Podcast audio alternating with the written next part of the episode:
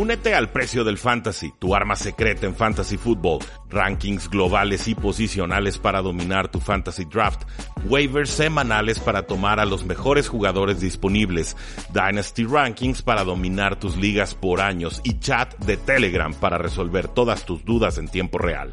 Visita stam.store diagonal precio NFL o da clic al link en este episodio para suscribirte.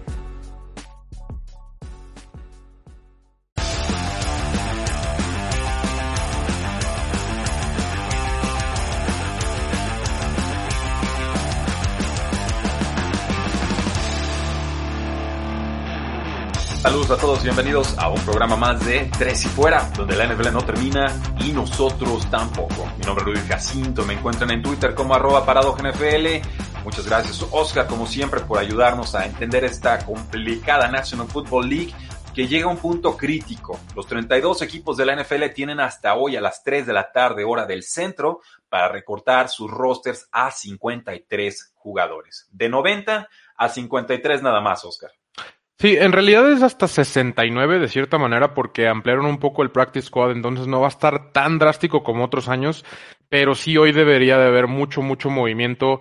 Eh, trades van a intentar hacer por ahí, lo vimos que soltaron a varios jugadores en estos últimos dos, tres días que no lograron sacarle ningún valor y, creo que vamos a ver otros ejemplos eh, de aquí a las 3 de la tarde porque eh, hay jugadores que cobran mucho, que no están dando el ancho y, y que muy punto y aparte de los rookies que no llegaron al equipo, puede que suelten jugadores de ese calibre por X o Y razón, no, no, necesariamente van a ser puros nombres desconocidos. También recuerden que si los veteranos no son firmados antes de la semana 1, su dinero no está garantizado esta campaña, o sea, les van pagando semana a semana y se vuelven mucho más manejables sus contratos para los eh, equipos. Oscar, muchas renovaciones, cambios, contrataciones y demás. Eh, contrataciones o, renovaciones que normalmente nos darían para discutir todo un bloque, pero como ya viene la temporada, nos quedan cinco días para kickoff, pues los vamos a hacer a, fuego rápido, ¿te parece? Así es, Muy bien, muy bien, venga. Pues acaba hace unos minutos de renovar de Sean Watson con los Houston Texans, este mariscal de campo estrella, eh, firma una extensión de contrato por cuatro años y 160 millones de dólares, incluyendo 111 garantizados. Eh, yo lo que destaco de este contrato es que es completamente distinto al de Patrick Mahomes, que fue por 10 años, aquí fue por 4 y quiere volver a, firmar una nueva negociación, un nuevo contrato muy pronto, cuando probablemente pueda cobrar mejor. Sí, digo, Deshaun Watson nos da otro ejemplo eh, parecido a lo de Patrick Mahomes, me refiero a, cómo va a estar el mercado. Patrick Mahomes nos dio un, un vistazo a cómo sería un contrato muy, muy largo plazo, son 12 años, de Patrick Mahomes en total. Y Deshaun Watson nos pone ahora la barra más o menos de cómo sería un, un contrato a corto plazo para estos corebacks jóvenes que vienen. Y, me recuerda sobre todo, quiero hacer referencia a Dak Prescott, que es exactamente lo que estaba pidiendo. Y ahora es, yo creo que la barra para Jerry Jones y a Dak Prescott. Totalmente. Esta, este contrato sí sirve de precedente para el de Prescott. Yo sentía que el de Patrick Mahomes, 10 años, eh, está en otra, en otra estratosfera por completo. Eh, los Vikings adquirieron al defensive end Yannick Ngakwe de los Jaguars por una segunda y una quinta ronda condicional. La condición es que si llega al Pro Bowl sería una cuarta y si ganan el Super Bowl sería una tercera. Y además se baja el, contrato, iba a jugar por 16 millones de dólares, un poquito más, eh, va a jugar ahora por 12. O sea, deja 6 millones en la mesa con tal de salirse de Jacksonville. Así de mal está la franquicia. Sí, digo, los jugadores estrella de Jacksonville lo que quieren es salir. Creo que identificaron perfectamente bien que Jacksonville no quiere nada esta temporada, que está buscando un pic alto para el próximo draft y posiblemente y cuando no funcione también Gardner Minshew lo van a sacrificar. Va a ser su coreback de puente de una manera extraña y, van a poder traer a uno de los dos corebacks el próximo año, que yo creo que es bastante posible que entre Jacksonville y el otro que me gusta parece Pickens Jets sean los, los, dos, los dos peores equipos. Entonces. Mira eh, qué coincidencia, Oscar. Hay dos mariscales de campo superestrella, uno y dos. Exactamente. Entonces, eh, Yannick Ngakwe es el, el próximo en salir de Jacksonville porque identifican esta situación, saben que no hay proyecto para ellos en realidad. A lo mejor hay un proyecto muy, muy a futuro, pero ellos ya no encajan como parte del equipo y lo que querían era salir. La cosa es que Jacksonville estaba poniendo un poquito roñoso y, y no querían soltar a nadie. Por fin le sacan a Yannick Ngakwe una segunda ronda y una quinta que se puede convertir hasta en tercera en caso de ganar el Super Bowl, pero digo, muchos equipos, sí, muchos equipos lo hubieran pagado, sinceramente. A mí se me hace gran valor por Yannick Ngakwe y, y como dices esto, se, se, redujo hasta el salario por contar de salir de Jacksonville. Sí, llega motivado, es un jugador que te garantiza ocho capturas de coreback por temporada, así ha sido en sus últimas cuatro campañas. Los Jacksonville Jaguars también cortaron a Leonard Fournette después de no poderlo cambiar en su último año de contrato. A este jugador lo hicieron una selección top 5 hace no mucho tiempo, en 2017 y tras pasar waivers y no ser tomado, los Buccaneers lo firman por un año y dos millones de dólares. Puede ganar hasta 3.5 con incentivos Oscar. Y para mí a mediano plazo es el favorito a ser el corredor titular. Porque si Bruce Arians me dice que Ronald Jones es, el, es un muchacho y el titular y lo que sea, sus acciones me dicen todo lo contrario. Firmó a LeSean McCoy, Mira. consiguió a Keyshawn Vaughn en tercera ronda y ahora le pone a Leonard Fournette. Y sabemos que a Bruce Arians no le gusta jugar con Exactamente. No, y aparte, yo a Bruce Arians no le creo absolutamente nada porque eh, él Ni, se llama Bruce Arians, ¿eh? seguro tiene otro nombre. Sí, exactamente. Siempre dice una cosa y hace otra. Una vez recuerdo una historia en Arizona que forzó un blitz en una cuarta oportunidad, en cuarto en el cuarto cuarto para ganar un juego total. Le pidió un blitz de ocho hombres a Todd Bowles, no salió bien, eh, en cuarta y una o algo así. Entonces, este, después dijo, no, perdón, este, fue mi culpa. Y como a los dos días dijo, no, ¿sabes qué? No fue mi culpa, fue culpa de los jugadores. Entonces, e, e, ese tipo de personas, Bruce Arians, la verdad, eh, va a decir lo que quiera y como se despertó ese día.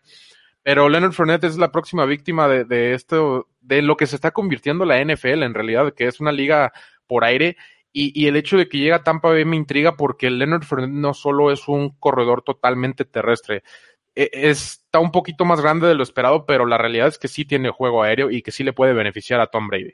Eh, yo, yo sigo creyendo en Leonard Fournette. Creo que la situación ofensiva de Jacksonville le jugó muy mal, que se envenenó la situación. No me parece un cáncer de vestidor como llegué a ver en redes sociales. Simplemente. Era lo mejor de ahí. Eh, era de, lo mejorcito que hay, aunque la eficiencia no estaba por obvias razones. Y atrapó, le lanzaron 100 targets, no fueron los más eficientes, pero se la, se la lanzas y la atrapa, ¿no? Y los esquemas de jugada aérea, pues tampoco eran muy creativos, entonces no le pidan a Leonard Fournette que haga demasiado. Ojo, aquí Leonard Fournette en Tampa Bay se convierte en el tercer o cuarto jugador que van a enfocar los contrincantes. Tienes a Mike Evans, a Chris Godwin y, a Tom Brady. ¿Y desde cuándo Leonard Fournette no es el tercer, cuarto o hasta quinto jugador? Porque está Gronkowski y eventualmente puede convertirse importante eh, en ser enfocado. Entonces va a ser un poco más libre Leonard Fournette y puede explotar un poco más. Totalmente. Y a lo que te refieres por enfocado es siempre está enfrentando cajas de ocho jugadores. Sí. muy, mientras más cuerpos haya, menos espacio hay. Es una ley física ineludible.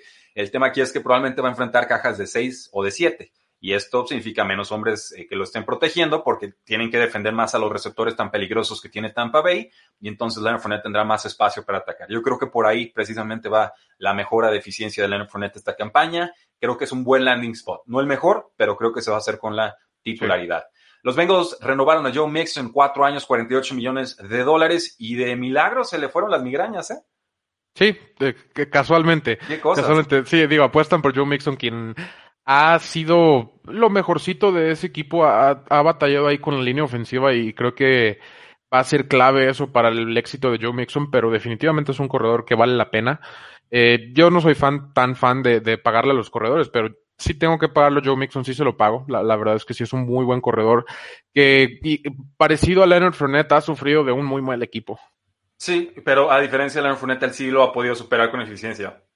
este, este equipo no tuvo quarterback, no tuvo línea ofensiva el año pasado, cuatro yardas por acarreo. O sea, es un milagro que no lo tuviera menos cuatro yardas por acarreo con la ofensiva que tuvo Bengals el año pasado. Me gusta el, jugador. La renovación de running backs pues siempre va a ser cuestionable o no, pero bueno, eso depende de nuestra opinión sobre el valor de la posición eh, como tal. Eh, los Colts Renovaron al centro Brian Kelly por cuatro años y 50 millones de dólares, incluyendo 34 millones garantizados. Ya es el centro mejor pagado de la liga. Eh, la cosa es que no es el mejor centro de la liga y que ha tenido hmm. un historial de lesiones un tanto cuestionable, aunque el año pasado jugó toda la campaña. Tiene 27 años. Sí, digo, por el lado de las lesiones sí, sí te causa un poquito de duda, pero lo que yo aquí veo de los Colts es, una, proteger a Philip Rivers porque pues no está chiquito y, sí necesitas que lo proteja. Y, y, la realidad es que esa línea ofensiva es de las mejores de la liga y, lo que yo veo que quieren crear es un poco de consistencia, de, de antigüedad y, y tratar de tener ahí continuidad en general. Sabemos que tienen a uno de los mejores guardias de la liga y yo creo que es importante. Perfecto. Y también los Lions firmaron al tackle izquierdo Taylor Decker por seis años y 85 millones de dólares. Esta extensión lo mantiene con el equipo hasta el 2026. Incluye casi 38 millones de dólares completamente garantizados. Es el jugador número 16 del draft del 2016. Acaba de cumplir 27 años y vamos a una pausa comercial. Regresamos a tres y fuera. Regresamos a tres y fuera, donde la NFL no termina y nosotros tampoco. Yo soy Rudy Jacinto, me acompaña Oscar Huerta y Oscar. Vamos hablando del kickoff de la NFL. Estamos a cinco días de que inicie y, y definitivamente tenemos un partido magistral entre los dos jugadores que renovaron por contratos tan importantes. Estratosféricos. Pero de forma tan distinta. O sea, Patrick Mahomes, 10 años, quiere apostarle a 500 millones de dólares. Deshaun Watson dice, no, un contrato más corto, dame un más garantizado por temporada.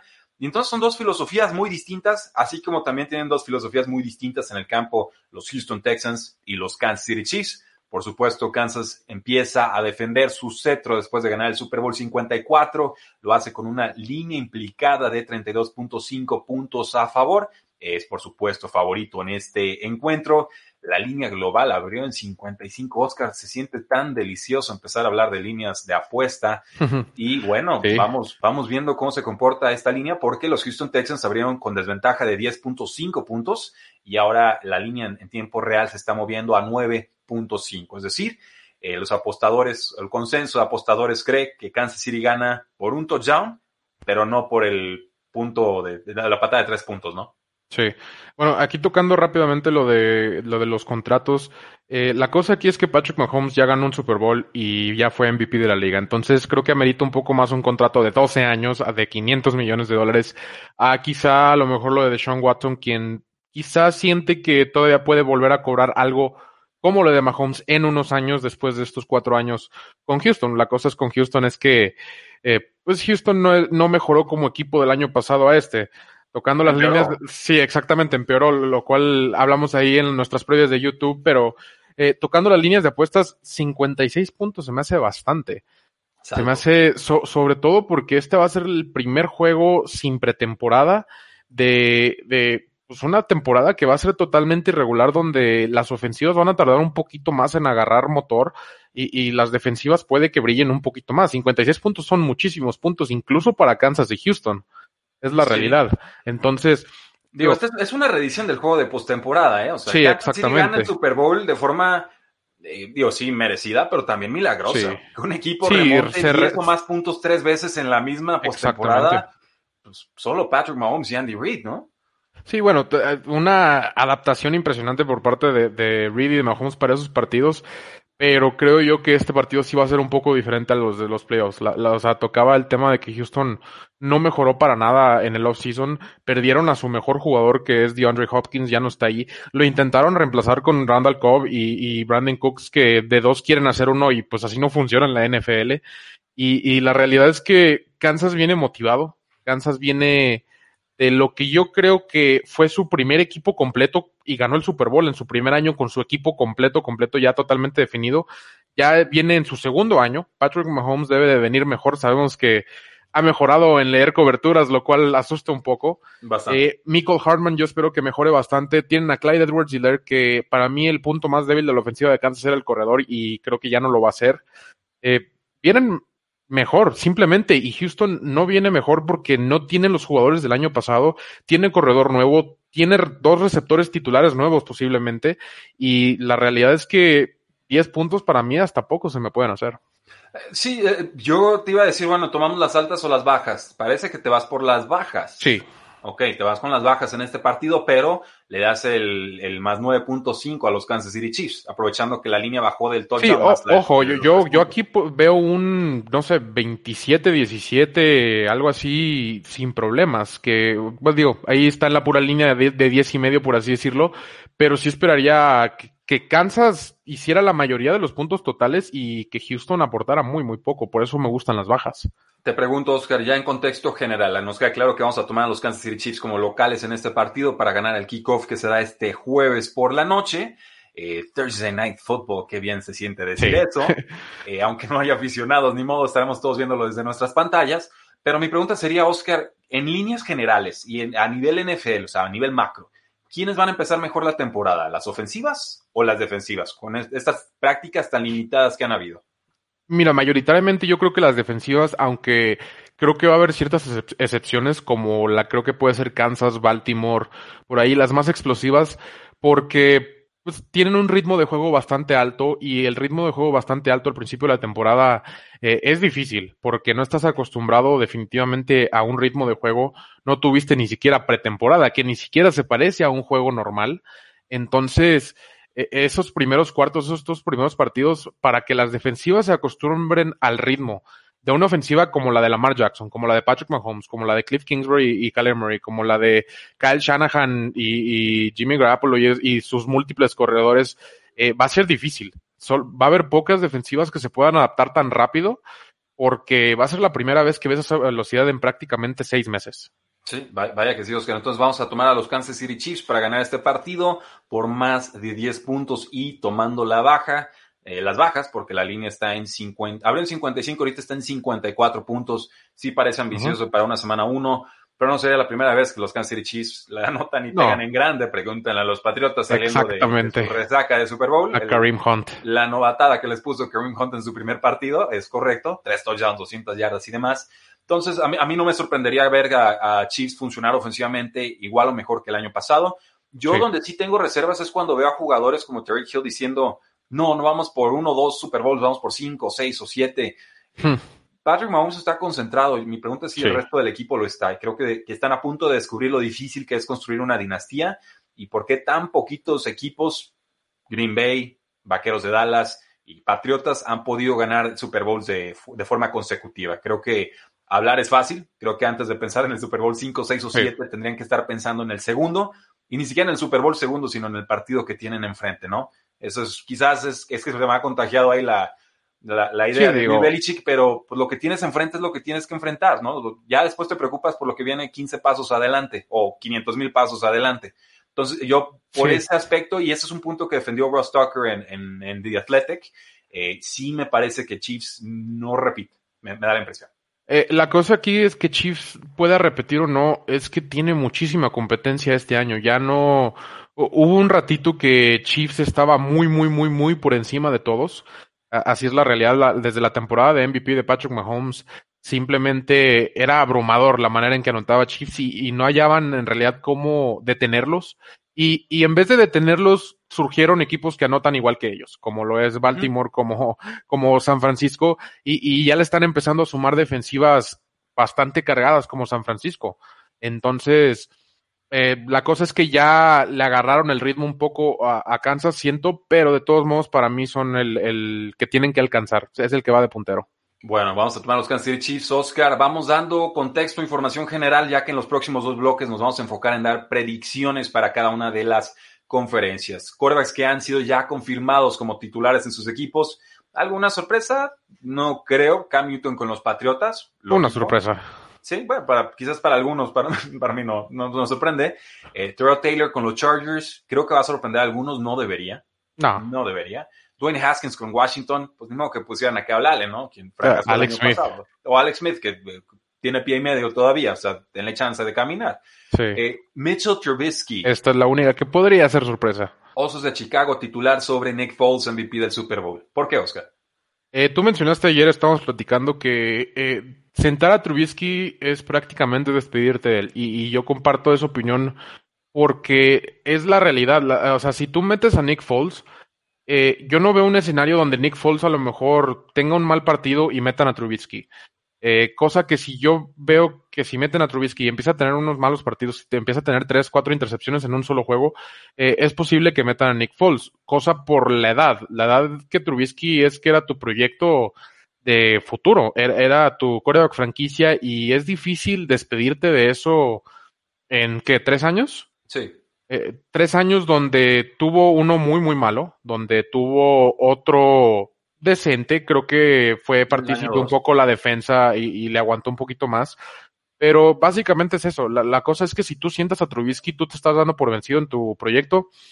Estás metiendo a Nick Foles y estás aceptando derrota porque Nick Foles no va a ser tu coreback franquicia. Vas a tener que empezar a reconstruir. Pero, si no es tu coreback franquicia, ¿para qué mandas una cuarta ronda y tomas un contrato de 20 millones de dólares anuales por este y en la siguiente temporada otros 20? Entonces ahora tienes al coreback suplente más caro de toda la NFL. Porque mantener a Trubisky en la idea de tener un proyecto estable que puedas defender, la realidad es que tu proyecto está comprometido cada que Mitchell Trubisky esté bajo centro. Sí, la realidad, pero también está de cierta manera comprometida con Nick Foles porque no te da una continuidad y no te da un futuro de cierta manera. Ah, y, con Nick Foles bajo centro. no, sí, mi punto ahí es, entonces, ¿para qué firman a Nick Foles?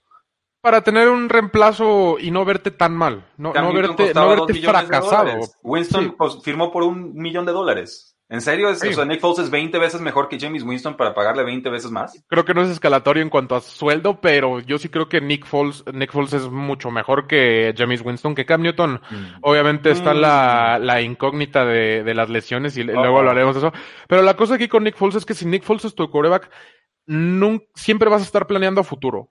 No, no, en realidad no estás planeando en el presente porque sabes que Nick Foles se le va a acabar el tiempo eventualmente y que Nick Foles en realidad no es la solución a tu franquicia. Es un parche. Sí, exactamente, es un parche. Entonces, e, el hecho de tener a Trubisky dentro de cierta manera te permite enfocarte en lo demás, en lo que se desarrolla tu coreback, aunque ya se le está acabando el tiempo para desarrollarse, eh, y, enfocarte en fortalecer lo demás. Ese, desarrollo parece la línea 3 de Guadalajara, ¿eh? La línea Exactamente. Entonces, eh, el hecho de tener ahí Nick Foles adentro creo que es incomodidad para ellos, pero el tenerlo como suplente es comodidad. Bueno, pues vamos entonces con los recortes de la semana, Oscar, y eh, así literal en tiempo real están anunciándose. Los dos cortaron al quarterback Josh Rosen. Por fin. Normal, normal. Y qué bueno. Ojalá le den una oportunidad. Por ahí mencionaba en, Twitter que me encantaría que lo contratara Colts o Saints. Ok. Washington cortó a Adrian Peterson. Liberan 2.5 millones de dólares de, cortando a este running back de 35 años. No se me hacía gravoso los 2.5 millones y creo que Adrian Peterson presentaba muchísimo más que eso para el equipo. Sobre todo un equipo que está bajo fuego. Lo pueden renovar sin, con menos dinero garantizado. Puede, puede ser ese movimiento. Patriotas corta el receptor abierto Mohamed Sanu. Fracaso total el trade de segunda de pick de draft del año pasado. Si, ¿eh? consideras los jugadores que se han estado yendo por segunda ronda últimamente en este offseason, e, es un total y rotundo fracaso. No, no aportó lo que querían. Así de sencillo. De Andre Washington cortado con los Kansas City Chiefs. El running back compañero de Mahomes en colegial no aguanta en el roster. Cardinals corta al receptor abierto Hakeem Butler. Se lastimó todo el año pasado y ahora no le dan oportunidad. Sí, no, se desarrolló como querían. La realidad es que el año pasado, si no se lesiona, lo cortaban. Eh, imagínate eso. Por ahí escuché un reporte de eso. Entonces, este año llega a su segundo año sin haber desarrollado porque se lesionó el primer año a un cuarto de receptores donde ya está DeAndre Hopkins, donde Larry Fitzgerald es su tercer receptor y, y, donde hay muchos otros jóvenes que sí se están desarrollando propiamente. Entonces, simplemente no cabía. Mide 6'6 y corre el 40 en 4.4. E, es una... E, e, de, en herramientas, en herramientas está súper bien y es un proyecto que sí vale la pena tener si tienes espacio. Ok. Eh, cortaron a Dare Wale, los bucaneros, después de firmar a Ya no cambia. Normal. Los Broncos cortaron al linebacker interno Todd Davis, titular 59 partidos con los Broncos las últimas cuatro campañas. Sobran 4.5 millones. Lo calificó muy bien Pro Football Focus. Me sorprendió. Los Patriotas cortaron. sí, claro. El, el cornerback Michael Jackson pagaron una quinta ronda condicional por él. Y pues no se queda en el roster. Seguro no tendrán que pagar ese pick. Los 49ers cortaron al cornerback Jamal, eh, Jamar Taylor, perdón, tuvo buen training camp, podría regresar al equipo. Eh, Prince Mukamara, cortado como cornerback de Raiders, eh, un cornerback promedio, pero bastante útil a pesar de su edad. También Raiders corta al safety de Marius Randall, ex de Packers en su momento. Eh, ha tenido 14 intercepciones en las últimas cinco temporadas, seguro firma con otro equipo. Y los vaqueros de Dallas cortaron al safety Jaja Clinton Dex, también de ex de Packers. ¿Por qué crees? No, pues le ganó Darren Thompson. Dicen, pero por ahí me, puede sonar a que llega Earl Thomas al equipo de Dallas. Eh, yo lo que vi en redes sociales es que no tenía absolutamente nada que ver con Earl Thomas. Veremos. Es Jerry Jones. Es Jerry, Jones. No le creería totalmente, entonces no, me sorprendería del todo. Bueno, pues vamos a una pausa comercial y regresamos a Tres y Fuera. Regresamos a Tres y Fuera, donde la NFL no termina y nosotros tampoco. Soy Rui Jacinto, me sigue acompañando Oscar Huerta. Oscar, hagamos algunas predicciones, pero de la AFC y si quieres empezamos con la este, ya que tenemos algunos aficionados de Patriotas y de Bills aquí en YouTube Live, en Facebook Live y en Periscope. Y yo te preguntaría a grandes rasgos, Oscar, ¿quién se lleva la división? Va a ser un duelo muy, muy interesante porque creo que los Patriotas y los Bills se emparejaron bastante. Eh, naturalmente, los Bills el año pasado eh, dieron una muy buena campaña. Sabemos que esa defensa fue de las mejores de la liga y, y Josh Allen ahí sigue siendo para mí la única incógnita, pero se vio un poquito mejor. Creo que el juego terrestre ha mejorado tantito, eh, pero definitivamente beneficiaron de la defensiva. Por el lado de Patriotas está complicada la cosa porque tuvieron como siete opt-outs de jugadores titulares. Eh, se les fueron varios jugadores por ahí, eh, Van por, se les fue un poquito de todo. Eh, Tom Brady creo que es el menor de las preocupaciones de Bill Belichick, como lo estoy viendo, porque Cam Newton ha llegado, se ha ganado el vestidor, ya es capitán, y, y, creo que va a ser muy, muy importante cómo regrese Cam, cómo se adapte Cam a esta ofensiva de los Patriotas para poder definir qué tanto le van a batallar los Bills para el liderato de la división. Yo creo que la gana Patriotas con 10 victorias, creo que Bills se queda en 9, Creo que por ahí los Dolphins tendrían récord de 4, 12, 5, 11, que no le gustó a muchos en la previa que hicimos, hmm. pero eh, ahí sí cambia todo el equipo. Entonces, la es un calendario complicado. Sí, y si le doy el criterio de desempate a Patriotas es por Cam Newton sobre Josh Allen. En defensa creo que Bills está más estable. Eh, en juego terrestre creo que, que, van a estar muy parejos, posiblemente mejor Patriotas porque tienen un, grupo de receptores muy fuerte, aunque acaban de cortar a, a Lamar Miller. Eh, pero sí creo que si alguien ajusta sobre la marcha bien en esta liga es Bill Belichick, entonces le estoy dando ese voto de confianza y vuelvo a lo mismo. Yo, yo estoy pensando que Cam Newton va a regresar algo muy similar a lo que vimos en 2018. Creo que tuvo mala suerte que se le juntaran dos lesiones y, y simplemente tiene muchas ganas de demostrar que el resto de la NFL se equivocó. Vamos entonces, bueno, y los Jets favoritos para ganar el primer pick global, ¿no? sí, sí, es lo que te iba a decir. Lo único que te falta mencionar es los Jets porque sí, van, van a estar compitiendo, como mencioné ya hace rato, contra Jacksonville por ese primer pick. Lo cual a mí me deja la pequeña duda de si sí llegas a tener ese primero o segundo pick, si tomas a coreback o no, y te das por vencido con Sam Darnold, porque es Trevor Lawrence o Justin Fields, y, y, pueden hacerlo, pero Sam Darnold para mí no es culpa de Sam Darnold. Entonces, ojo ahí con quién pueda adquirir a Sam Darnold va a estar interesante. Me encantaría verlo en Pittsburgh o algo así. Sí, eh, me está robando todos mis puntos que ya hemos comentado en privado. Sí, yo creo que mm. Josh Rosen, Josh Rosen, no, ese no. Eh, Sam Darnold son del mismo draft. Eh, Sam Darnold podría llegar a Steelers el próximo año. Creo que. Hay, varios candidatos, Steelers. Pues es que Big no consiguió más que un año. Un Colts con una buena línea ofensiva. Pero ya, ya hicieron su apuesta por Jacob Eason. Creo que... Eh, eh, yo creo que lo de Jacob Eason es un proyecto muy a medias. No creo que en realidad sea el definitivo detrás de Philip Rivers como para ser el próximo heredero del, del puesto de coreback, la verdad. Bueno, vamos entonces con la AFC Norte, donde está Baltimore, Steelers, Browns y Bengals. Yo veo a Baltimore con 12-13 victorias, a Steelers con 9-10, a Cleveland también con 9-10. Eh, no, me quedaría más en el lado de 9 y a Cincinnati mejorando bastante con 6 victorias y 10 derrotas, Oscar. Sí, esta compite para la división, una de las divisiones más difíciles y puede que sea la más difícil. Eh, Raven sabemos lo que aporta, sabemos que Lamar Jackson mejoró bastante del año 1 a 2, entonces del año 2 a 3 si es algo similar estamos en muchos, muchos problemas todos. Eh, Steelers regresa a Big Ben, sabemos que Juju lo extrañó mucho y estuvo lesionado, entonces lo que vimos el año pasado de Steelers fue un poco mentiroso. Yo creo que vamos a ver un Steelers muy, muy diferente este año. Entonces, creo que sí se puede meter a playoffs tranquilamente. Y, Browns va a estar ahí también compitiendo con Steelers por ese séptimo lugar de playoffs, sexto, séptimo lugar de playoffs para este año. Recuerden que hay siete en vez de seis. Eh, porque Browns me intriga lo que está haciendo, sobre todo por el lado del staff de cocheo. Creo que Stefanski puede darle ese despegue a esa ofensiva, no necesariamente Baker Mayfield, sino a toda la ofensiva, porque también Landry, también Chop, también Beckham, todos ahí necesitan un poquito de explosión y creo que Stefanski sí puede serlo. Ok, entonces vemos a Ravens como favoritos para ganar la división, a Steelers como comodín. Eh, te preguntaría entonces, ¿quién queda arriba, Cleveland o Steelers en esa división? Van a estar bastante cerrados, pero yo creo que Steelers se lo lleva. Así como dijiste tú, 10 o 9 juegos entre los dos. Es que tuvieron una defensiva top 5 y si Big Ben muestra más o menos lo que ha sido en el pasado, eh, creo que serán muy peligrosos. No se está hablando mucho de Steelers esta temporada. Oscar, se me está revelando el pueblo de Miami, me dice Sonia Lema, Miami pesca en Río Revuelto y se queda con la división. Increíble que eh, con un equipo colegial terminaron 5-4 y ahora los damos con 4 y 2. Estamos locos, dice eh, ponerle 4-2 a un equipo con un top 3 de defensiva profunda de la NFL. Les, los invito a ver el calendario del año pasado contra el de este. Este año se enfrentan contra la división de Baltimore, que es la segunda más difícil, y la número uno más difícil, que es la de Seattle. Entonces, e, e, el calendario del año pasado comparado al de este, por eso Patriotas se fue 10-0. Este año Patriotas puede que se vaya hasta 5-5 en los primeros 10 juegos. Entonces, es muy, muy diferente el calendario del año pasado al de este. Sí, digo, es muy válido. Finalmente, pues aquí compartimos las ideas. Pueden estar de acuerdo o no, no estamos para hmm. convencerlo, estamos para presentarlo argumentado y sobre eso, pues que ustedes puedan tomar una decisión más informada, ¿no? Pero no tienen que comprarnos la opinión. Definitivamente están en todo su derecho. y, como para quedarse con la división, sí la veo muy, muy difícil. No, y bueno, es que el quarterback número 2, Steven Howard, sí, superestrella, no ha jugado nada, o sea, ha estado lastimado todo el offseason. Entonces, eh, pues vamos viendo. Digo, ¿qué más quisiera yo? La verdad, creo que la NFL es mejor cuando los Dolphins son relevantes y están en postemporada. En verdad lo creo, eh, pero no lo veo.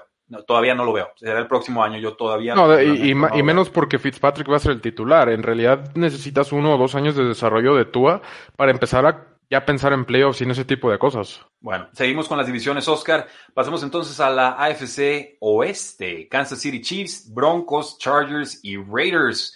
Eh, yo a Kansas lo veo con 13, 14 victorias. Es que el calendario está más fácil que el del año pasado y la continuidad ofensiva es, absoluta, la defensiva también. Broncos, yo los castigo igual que a Chargers, igual que a, Raiders, ¿eh? Yo no compro a Drew mm. Lock, yo los tengo con seis victorias, quizás siete. En defensa ya Broncos no es lo que fue en antaño. Chargers, cambio de quarterback, Gerard Taylor, acaban de perder a Derwin James, muchas piezas en movimiento, creo que van a ser juegos apretaditos, cerrados, de pocos puntos con Chargers, por lo menos de su costado ofensivo, pero con pocas entregas de balón también. Y con las Vegas Raiders, eh, me gustan las adquisiciones que han estado haciendo, pero ese calendario es de los peores que he visto esta temporada, Oscar. O sea, no hay un momento de respiro en el calendario de Raiders y, simplemente hay, mucho cambio ofensivo en, ese equipo. Creo que van a, va a ser iniciación por fuego. Sí, eh, el Raiders en este caso creo que sí va a andar ahí en el fondo de la división, lo cual me empieza a generar dudas si se empiezan a prender las alarmas por Gruden, que no creo, pero creo que sí van a empezar a haber conversaciones. Eh, Broncos y Chargers creo que van a estar compitiendo por el segundo lugar de la división. Yo sí creo un poquito más en, Drew Locke. Y también los Chargers creo que tienen una defensiva muy, muy buena. Lamentablemente ahí Derwin James ya no va a estar. Eh, y Chiefs claramente va a ganar esta división y, como dices tú, es un calendario más fácil que el año pasado porque el rival cuenta y, Chiefs puede aprovecharse sobre todo con esa ofensiva de sus rivales y, estamos viendo una posible temporada muy, muy espectacular por parte de los Chiefs. Absolutamente, y tenemos que cerrar entonces con la AFC Sur, con los Colts, los Titans, los Houston Texans y los Jacksonville Jaguars. Oscar, eh, para mí Houston tendrá récord perdedor, 7 y 9 por primera vez en mucho tiempo. Yo a Jacksonville lo tengo con dos victorias puedo ver hasta cuatro y me gusta Gardner Minshew, pero el equipo está en reconstrucción aunque no lo quieran aceptar.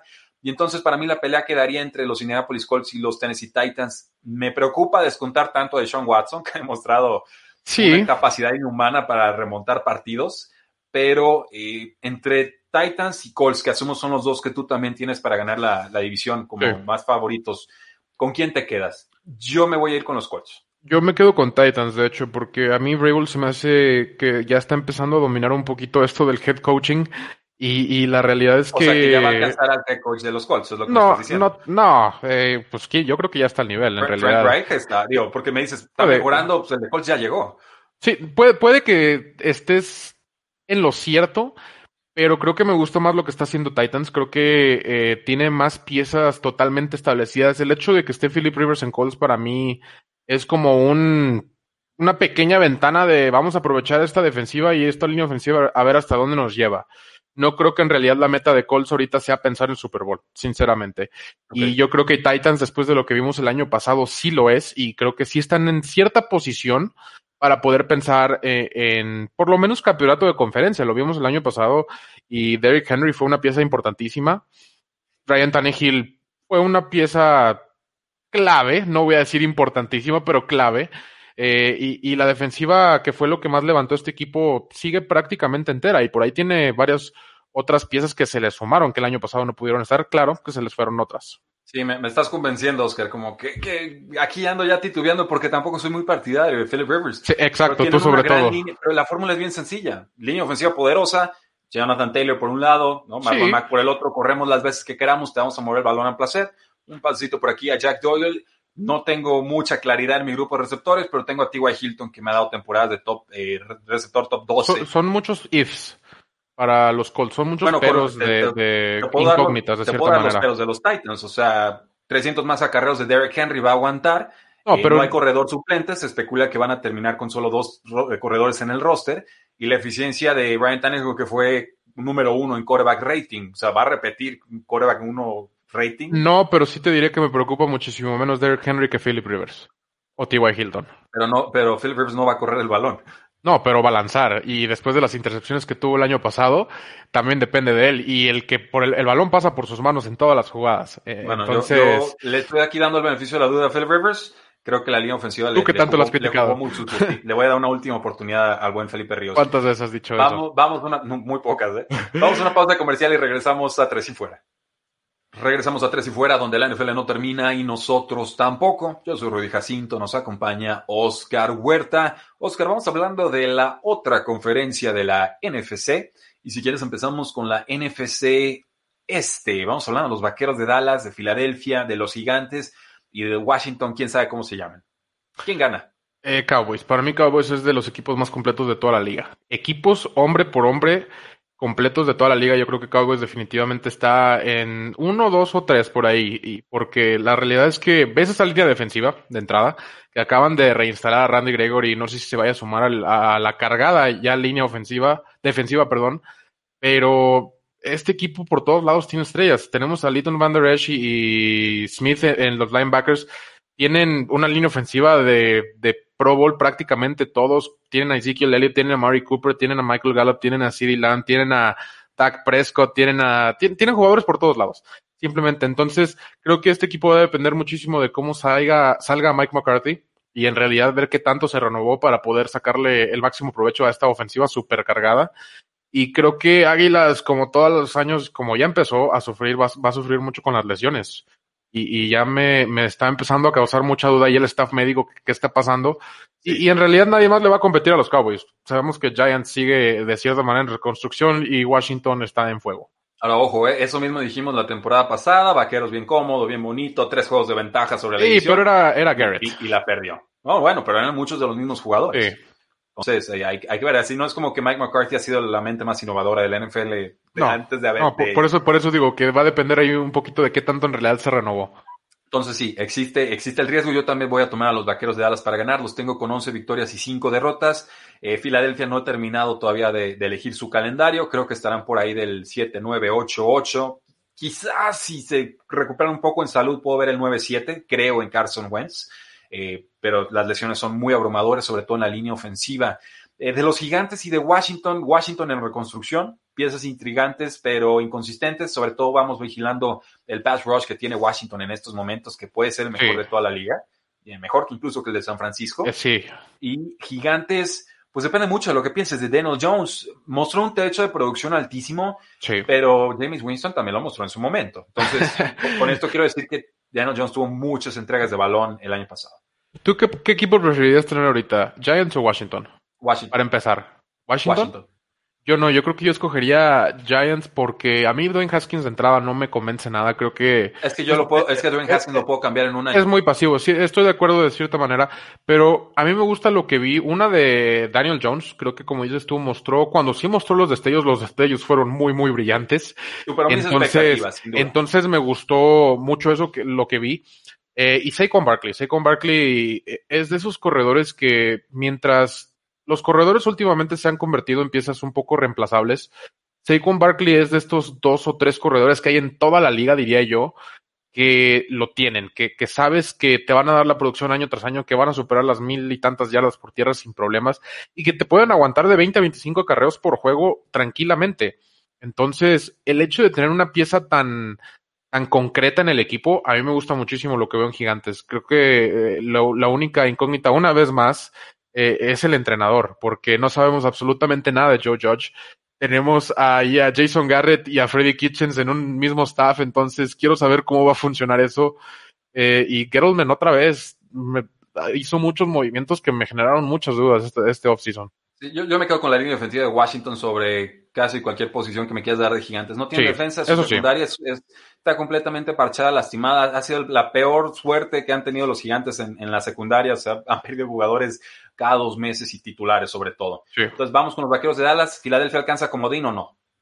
Eh, sí, yo creo que va a estar definitivo. Va a estar en la cima de esa pelea por el comodín, creo yo. Ok, de acuerdo. Eh, en la NFC Norte, qué división, qué frío ahí en, en los elementos.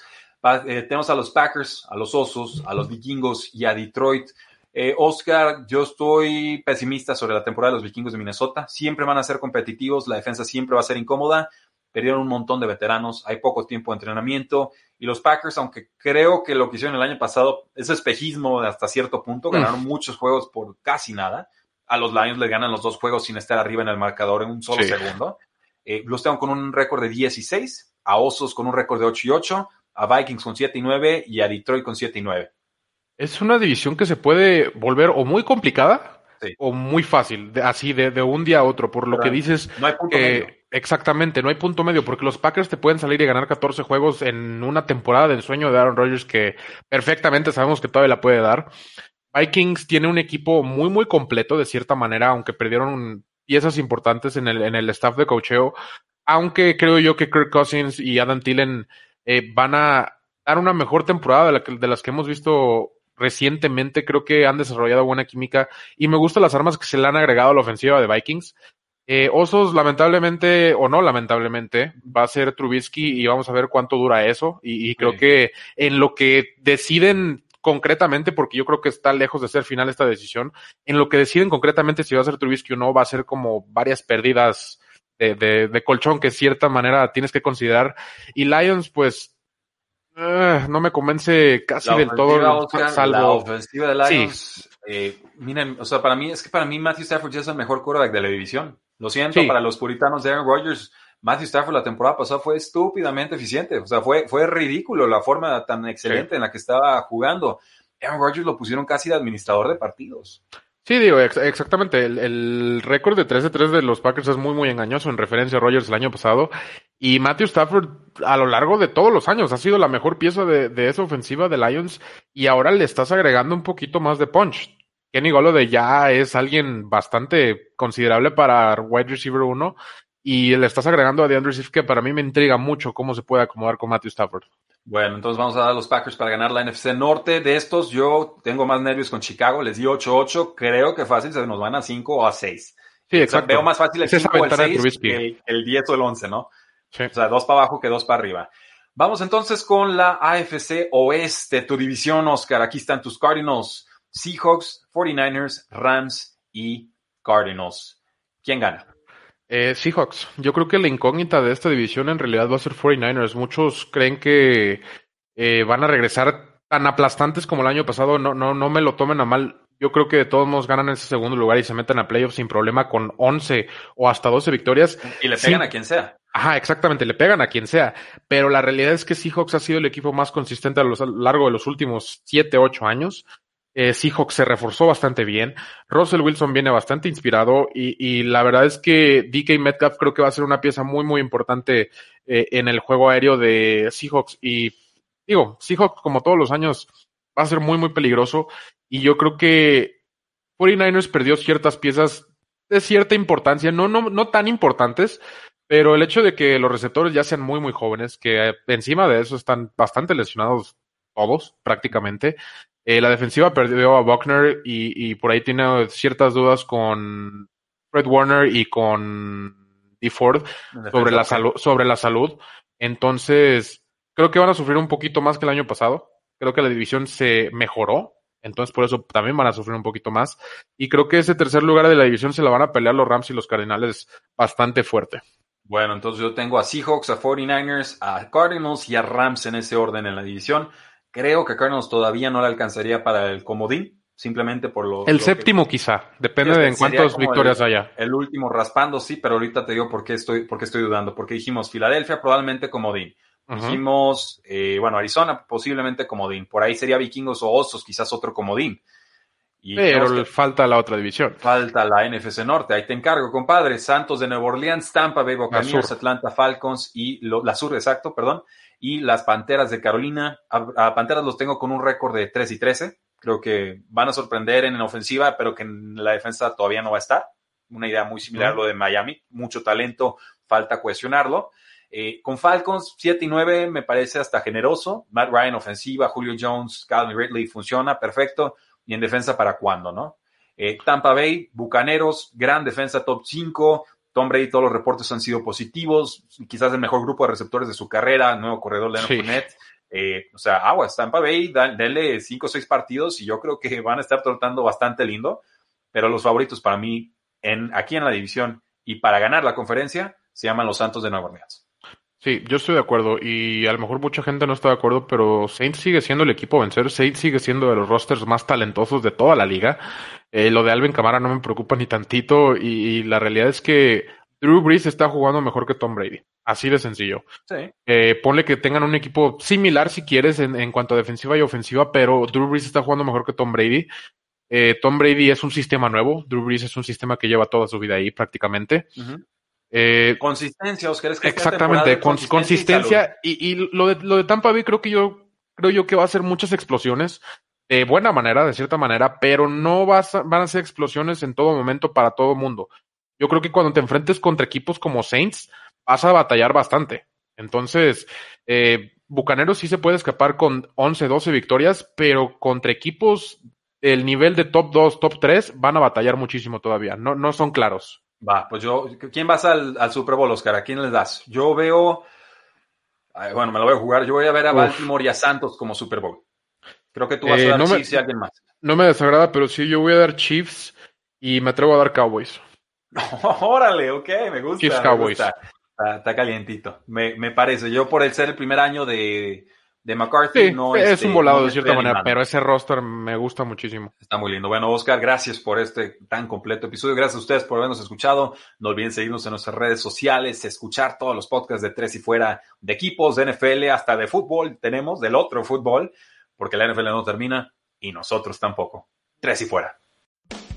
Hola, soy Rudy Jacinto, creador de Tres y Fuera. Si te gustó el programa de hoy, suscríbete a este y otros podcasts de la familia Tres y Fuera tres y fuera NFL, tres y fuera fútbol, tres y fuera de tu equipo favorito y claro, el canal de tres y fuera YouTube con videos todos los días, porque si tu equipo existe, tres y fuera lo cubre.